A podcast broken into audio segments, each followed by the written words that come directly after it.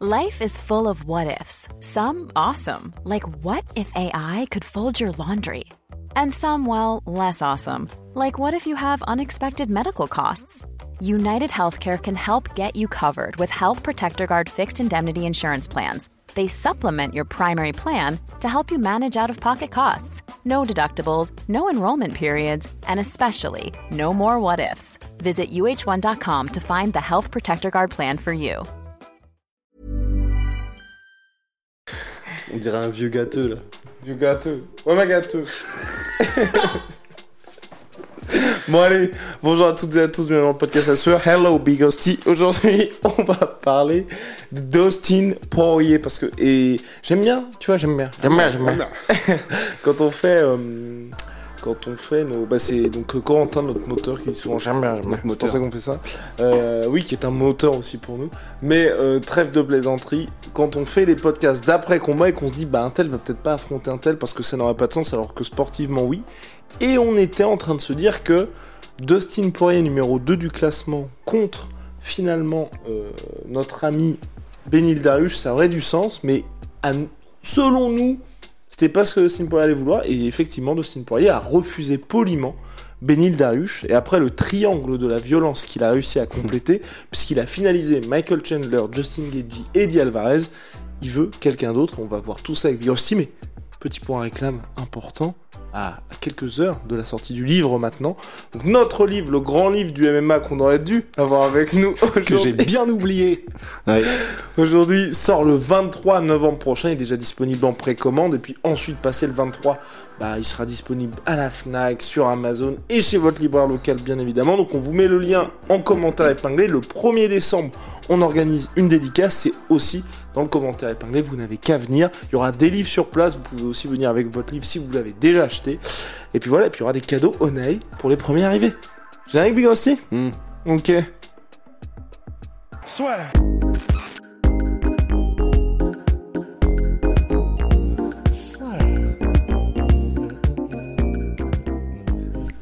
entre dans l'octogone avec Unibet. Qui sera le vainqueur du combat? En combien de rounds?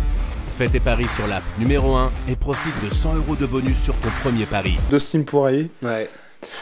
Personnellement, moi, ça me déçoit un peu. Ça me déçoit un peu parce que ça rejoint aussi ce que je disais, mais je pensais pas que lui s'en était rendu compte. C'est que je pense qu'il sait vraiment maintenant où sont ses limites sportivement et qu'il se dit clairement, je sais que si j'affronte Benil Dariush, Ah, tu penses que c'est ça? Ah ouais ah, Ah bah, bah ouais. ah bah, trop bien. On commence par un désaccord. let's go. Bah pour moi en fait c'est vraiment c'est ce qu'il a dit donc euh, en interview euh, à MMA Fighting c'est il était chaud euh, juste au sortir de l'UFC 281, il était chaud, il était il venait de gagner euh, dans, dans un combat quand même de grosse envergure, de grande envergure contre Chandler. Mais après un petit peu de réflexion et à moyen tiède froid, il était en mode mais je veux quand même des gros combats. Et c'est ça, on le rabâche, mais tellement qu'on est relou avec ça. Mais c'est vrai que bah, Darius, c'est le problème, c'est que c'est un gros combat sportivement, c'est un challenge, mais personne ne le connaît euh, à part les fans hardcore de MMA. Et il fait pas grand chose, mais volontairement, hein, il fait pas d'effort, il fait pas de trash talk, il fait au-delà même du trash talk parce qu'il y aurait d'autres manières de se vendre, il ne le fait pas.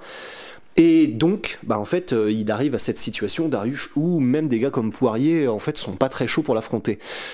Moi, je pense pas que Poirier soit comme ça sportivement parce qu'il se dit je c'est trop gros, j'ai trop de risques à prendre. En fait, je pense vraiment que bah il l'a dit euh, que là il avait euh, il a dit je crois j'ai 3 4 combats pour me remettre dans un dernier run pour le titre, un dernier title shot. Et, c'est juste que à mon avis là il, va être en train d'essayer de concilier en même temps euh, revenir vers un title shot parce que de toute façon c'est c'est un compétiteur, il voudra pas repartir et prendre sa retraite avant d'avoir eu l'or parce qu'il a eu l'intérim, mais et, et je pense qu'il se dit, a un moyen de triquiter plutôt un rematch avec Oliveira et que ça me fasse un petit raccourci vers le titre, euh, on sait pas trop, des fois que Darius affronte un autre mec et se fasse battre, comme ça c'est parfait. Et je pense qu'il est plutôt dans ces délires-là. Soit ça, soit monter en welterweight contre un gros nom qui ferait qu'il ferait un petit détour bizarre, mais que ça pourrait aussi le faire revenir vers un combat pour le titre si jamais il, il arrive, parce qu'on sait que c'est aussi ça à l'UFC, à vraiment grappiller de la fin de la de, l'inertie médiatique.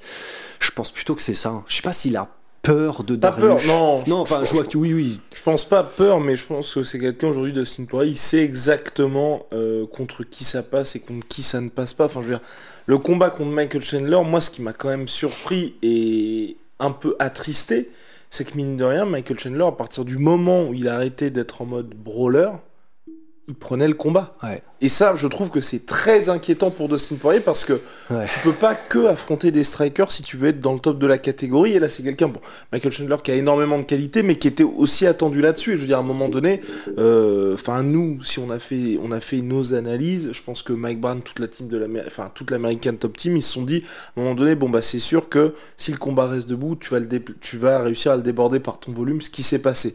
Il est meilleur boxeur, Dustin Poirier également quelles sont les armes de Michael Chandler, ça va être sa lutte. Et donc même ça, quand Michael Chandler a enclenché le truc, alors qu'il était déjà trop tard, en plus, c'est ça aussi Ouais, moi qui m'inquiétait, ouais. c'est que nous, enfin, si vous voulez que votre lutte puisse marcher, à part si vous appelez Rabin Nurmagomedov dans un combat, enfin, de toute façon, vous mettez ça en place au moment où vous, il y a pas mal d'incertitudes. Si vous faites ça et que vous êtes déjà compromis, par exemple, Derek Bronson contre Israel Adesanya, vous êtes prévisible et donc ça ne marche pas. Et là, même à ce moment-là, Michael Chandler a réussi à s'en tirer pour se donner de l'air. C'est ça qui m'inquiète beaucoup.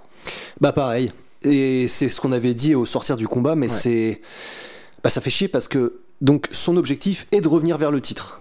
Vers le titre, vraisemblablement, ça va être le Dagestan Clan euh, pour un petit bout de temps. Bah, on n'a pas eu de, on n'a pas eu de nouvelles euh, assez joyeuses pour Dustin Poirier. On n'a pas eu le, bon, ok, c'est pas Islam, mais par contre, aucun problème avec, avec Chandler. Non, il a eu des problèmes avec Chandler.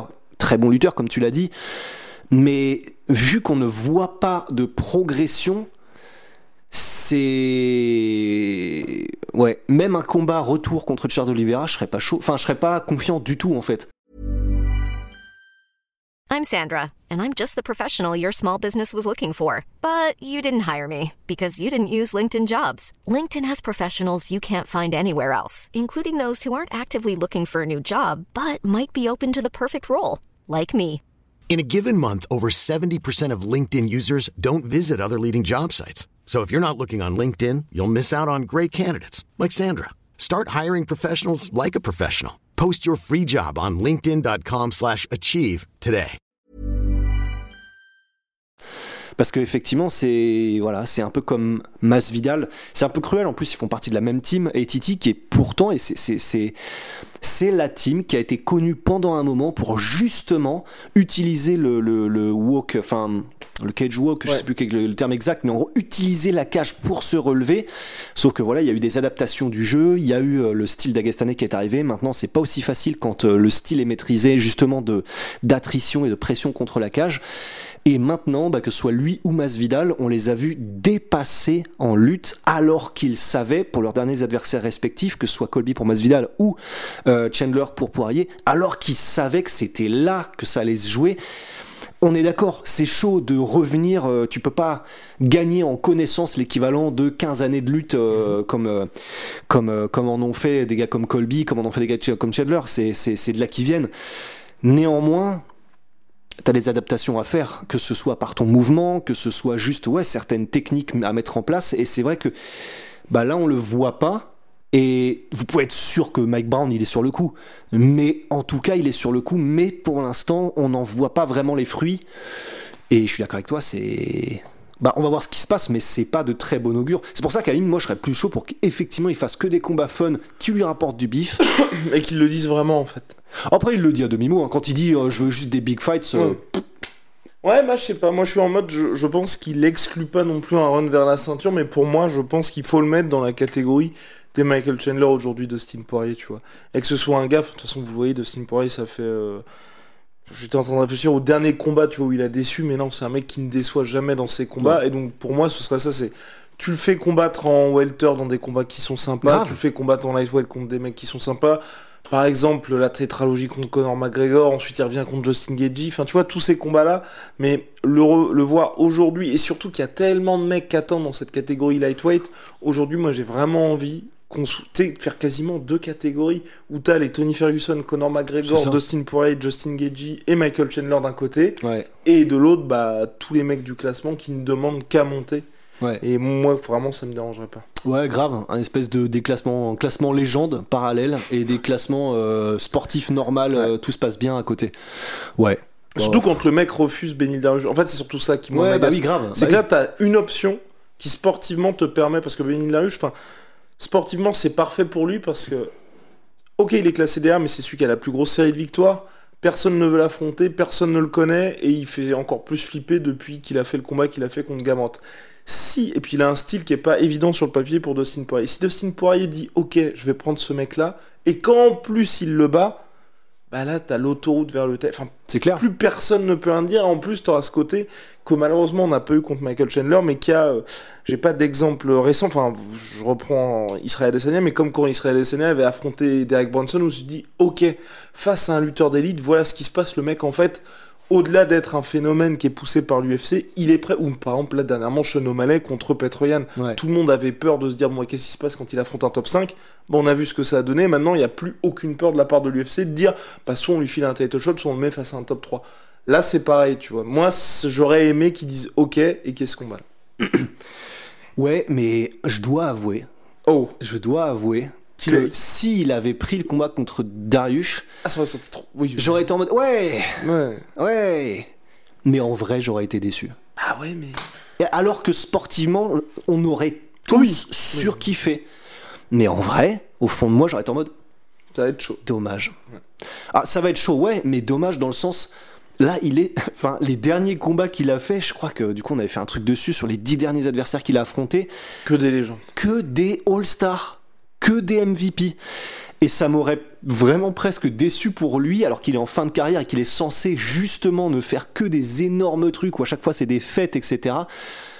Qu'il aille dans cette ligue parallèle de gars où, ouais, ça y est, euh, c'est que du sportif, et qu'il sorte de cette ligue All-Star, je dois avouer que ça m'aurait déçu en fait. Donc je suis pas mécontent qu'il dise ça et qu'il soit honnête de le dire. Allez, vas-y, vas-y, je vais te l'accorder, Big Rusty. En tout cas, n'hésitez pas à nous dire en commentaire ce que vous en pensez pour Dustin Poirier pour la suite de sa carrière. Que faire de Dustin Poirier? Parce que c'est vrai que la mineure, ça faisait un peu plus d'un an qu'il n'avait pas combattu. Euh, Ça risque de causer quelques petits euh, maux de tête à l'UFC. Même si, bon, euh, comme Dana White l'a dit, hein, encore une fois à propos d'Israël Adesanya, je sais pas pourquoi je ne fais que de penser à Israël Adesanya, mais euh, Dana White qui a expliqué que bah voilà, quand il y a des soucis, bah faut les payer un petit peu plus et puis généralement tout peut se résoudre. Et donc là, ça, il le dit que avec. euh, Oui. euh, voilà, c'est il est sur les doigts d'une main euh, d'estropié, quoi. mais bon après, mais bon après là, si Dustin fait non non non non, donc Dana White rajoute allez euh, 200 300 000, peut-être qu'ils parviendront à un accord. En tout cas à voir. Moi je cracherai pas non plus, je serais même pour. Mais quoique, tu vois, le fait qu'ils disent j'ai terminé le hum, triangle de la violence, ça veut peut-être pas dire qu'il a envie de revenir à Justin Gagey. Parce que moi, c'est un combat Ouais, qui ouais, m'intéresse. Et ça, ça m'embête parce que vous le savez, Justin Gagey qui avait des gros problèmes aux yeux, qui a été opéré depuis. Et malgré ça, il peut vraiment pas passer loin de finaliser euh, par TKO Dustin Poirier. Je crois que c'était au deuxième ou au troisième round. Ouais. Euh, donc bref, ce sera un combat complètement différent. Et moi, j'aurais, j'ai vraiment envie de voir ce combat-là, de voir la revanche. Mais bon, pour Dustin, euh, c'est vrai que ça n'aurait pas trop de sens. En tout cas, à suivre. Big Rusty, shout out à my sweet pea, my sweet, my sweet protein. Moins 33% sur tout my protein avec le code la sueur. Allez, salut. Salut.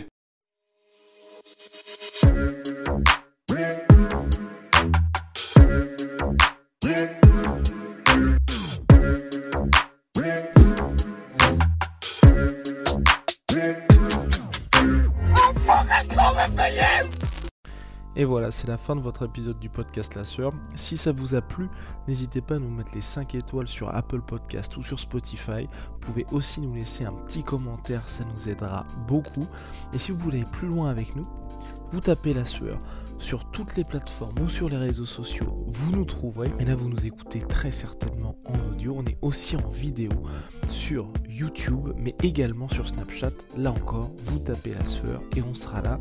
Merci de votre fidélité et à très vite pour de nouvelles aventures.